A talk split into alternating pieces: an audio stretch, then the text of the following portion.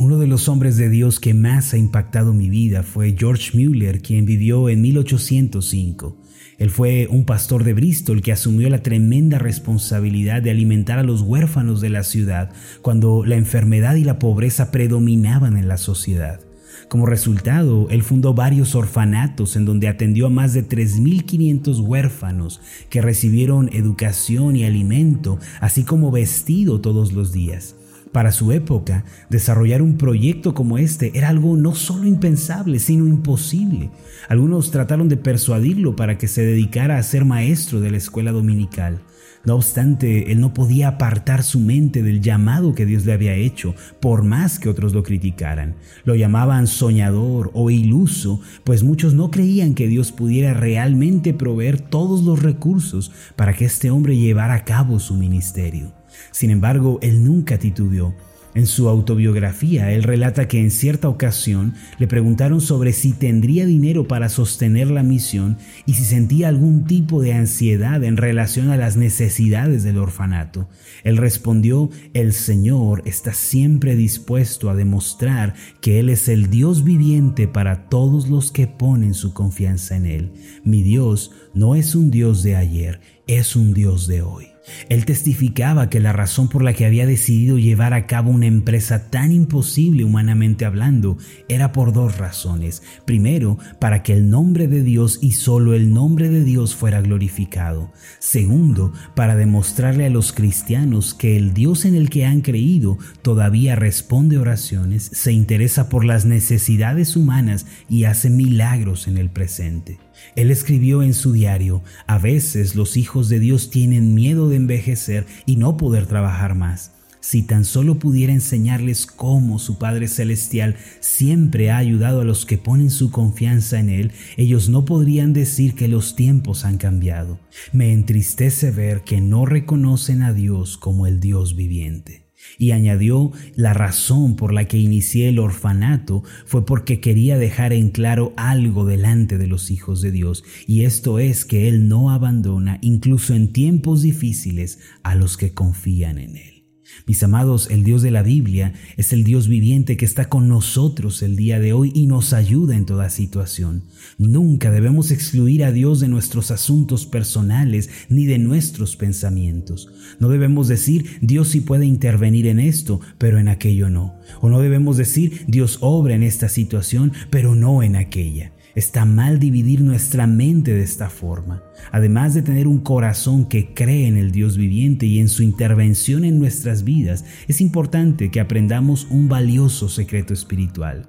Dios nunca trabaja solo en relación a nuestra vida personal. Este es el principio espiritual que debemos aprender el día de hoy, que Dios nunca obra ni trabaja solo en relación a nuestras vidas personales. ¿Qué quiero decir con esto? Que Dios espera que cooperemos con Él en la obtención de grandes cosas. Es decir, para ver la obra de Dios y aquellos grandes milagros que Él ha preparado, primero tenemos que disponernos a trabajar junto a Él. Debemos prepararnos y acondicionarnos para caminar con Él. El Salmo 81.10 dice de esta forma, Yo soy Jehová tu Dios que te hice subir de la tierra de Egipto. Abre tu boca y yo la llenaré. ¿Qué significa esta última frase? Abre tu boca y yo la llenaré. Esto implica que nosotros debemos prepararnos espiritualmente y hacer espacio y después el Señor obrará y llenará nuestra vida. Sin embargo, si nuestra boca está cerrada y no hemos preparado nada en nuestra vida, entonces Dios decide no obrar. Si una persona solo dice Dios hará un milagro, pero nunca se mueve en una relación activa con Dios y no prepara su mente, entonces nada sucederá. Muchas personas hoy en día tienen una actitud similar. Ellos oran y le dicen al Señor, ayúdame con esto, resuelve este problema. Sin embargo, no se preparan para cooperar con Dios. Por eso los milagros no suceden ni tienen lugar en sus vidas. A partir de hoy quiero invitarte para que veamos algunos ejemplos de cómo hombres y mujeres cooperaron con el Señor para ver grandes milagros en sus vidas. Sin su cooperación, sus historias nunca hubieran sido registradas en la Biblia. El Espíritu Santo, para nuestro beneficio, dejó estos testimonios en la palabra de Dios para que descubriéramos qué pasos debemos dar cuando esperamos recibir un milagro de parte de Dios. El primer ejemplo que quiero compartir contigo el día de hoy es el de la mujer del flujo de sangre. Mira con cuidado su historia, la cual se encuentra en Marcos capítulo 25 al 34. El pasaje comienza de la siguiente manera. Pero una mujer que desde hacía 12 años padecía de flujo de sangre y había sufrido mucho de muchos médicos y gastado todo lo que tenía y nada había aprovechado antes le iba peor.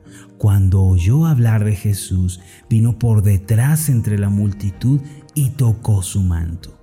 Mira, aunque esta mujer había sufrido la enfermedad por doce largos años y había buscado con todo su ser una solución sin recibir esa sanidad tan anhelada, todavía tenía un rayo de luz de esperanza en su corazón. En ella todavía había un deseo ardiente de vivir.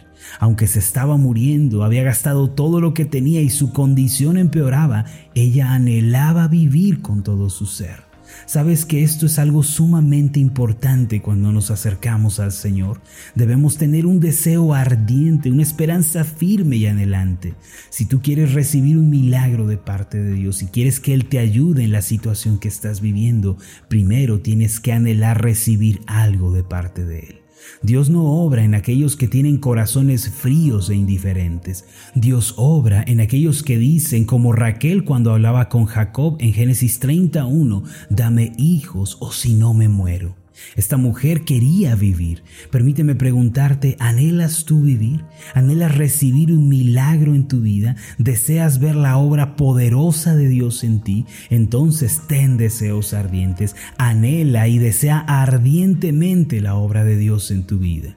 El relato de la mujer del flujo de sangre dice que ella oyó hablar de Jesús en el versículo 27.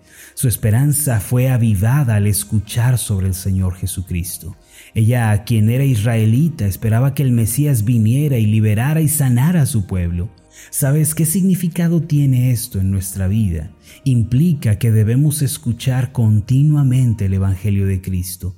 No debemos basar nuestra vida en nuestros propios pensamientos o en nuestros propios métodos. Debemos creer en el Evangelio completo de Cristo, el cual consta de cinco aspectos. Primero, en el Evangelio de Cristo encontramos perdón de pecados y justicia por medio de Cristo.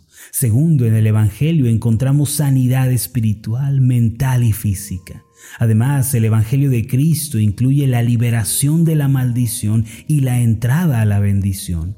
En cuarto lugar, el Evangelio incluye la plenitud del Espíritu Santo, la cual recibimos mientras estudiamos la palabra de Dios y oramos con pasión.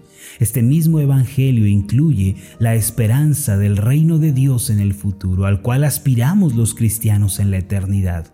Cuando tú oyes el Evangelio, lo recibes y lo atesoras en tu corazón, entonces todo tu ser será renovado. El Evangelio de Cristo es la respuesta a toda necesidad del hombre. Esta mujer del flujo de sangre escuchó en sentido figurado el Evangelio y cuando oyó estas buenas nuevas su mente fue transformada. Esto fue lo que la impulsó a abrirse paso entre la multitud y tocar el borde del manto del Señor Jesús. Medita profundamente en el Evangelio completo de Cristo. Solo en Él encontrarás las riquezas espirituales de Dios para tu vida y serás fortalecido con poder espiritual para abrirte paso entre las dificultades. Mira cómo esta mujer recibió la fuerza de nuevos pensamientos cuando escuchó sobre el Salvador. En el versículo 28 dice así, porque decía, si tocare tan solamente su manto seré salva.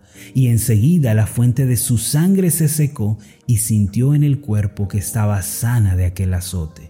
La esperanza de recibir un milagro y de ser sanada surgió cuando ella escuchó sobre el Señor Jesús. Eso mismo sucede en nuestra vida. El Espíritu Santo nos renueva, nos transforma, nos lleva a creer en el poder de Dios cuando creemos en el Evangelio y lo hacemos el centro de nuestra vida. Aunque había una multitud rodeando y apretando al Señor, solo esta mujer recibió un milagro. ¿Por qué? Esto se debió a que ella tocó de manera diferente al Señor. Hoy muchos acuden a la iglesia, están allí por una hora, miran el reloj y después se van como si nada hubiera sucedido. Ellos se asemejan a los que rodean al Señor pero no reciben nada de Él. Sin embargo, hay quienes tocan al Señor con pasión y con profundos deseos de recibir de Él. Entonces, cuando acuden a su presencia, Él obra con poder y sus vidas son transformadas. Esto fue lo que sucedió al final en los versículos 33 y 34, donde leemos lo siguiente. Entonces la mujer, temiendo y temblando, sabiendo lo que en ella había sido hecho, vino y se postró delante de él y le dijo toda la verdad. Y él le dijo, Hija, tu fe te ha hecho salva, ve en paz y queda sana de tu azote. Mi hermano, Dios obra de manera cooperativa con su pueblo para realizar grandes obras en sus vidas. Si tú quieres ver milagros suceder en ti, entonces primero ten un deseo ardiente de ver un milagro, a pesar de que tu situación sea adversa y negativa. Después, satura tu mente con el Evangelio de cinco aspectos y permite que el Espíritu Santo te lleve a tener una nueva mentalidad. Por último, toca al Señor a través de la oración, de los ruegos, de las súplicas. A veces tendrás que superar obstáculos y abrirte paso entre la adversidad. El hecho de tener un deseo ardiente de escuchar el Evangelio, de querer recibir un milagro, no implica que nuestros problemas se resolverán. A veces tendremos que atravesarlos con tal de llegar a Jesús. Pero si tocas al Maestro, tu vida será transformada. Permíteme hacer una oración por ti. Soberano Dios y Padre Celestial, te damos las gracias porque en tu palabra tú nos dejaste testimonios de cómo debemos acercarnos a Jesucristo y cómo debemos relacionarnos con Él.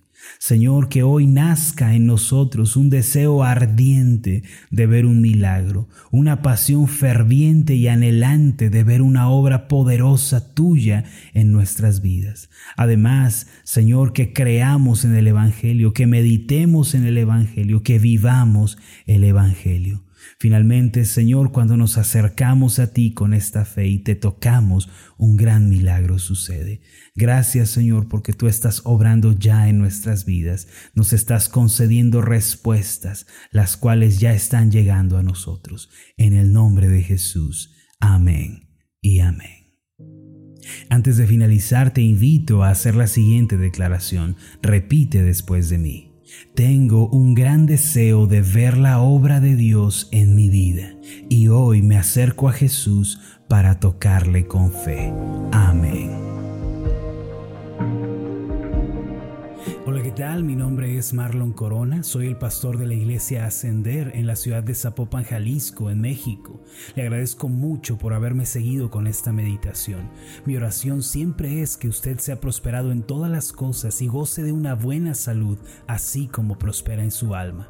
Lo invito a que ore por las meditaciones Ascender y le pregunte a Dios cómo puede usted ser de bendición para este ministerio. Las meditaciones Ascender son impulsadas y apoyadas por nuestros oyentes. Reciba un fuerte abrazo de mi parte. Que Dios le bendiga. Hasta la próxima.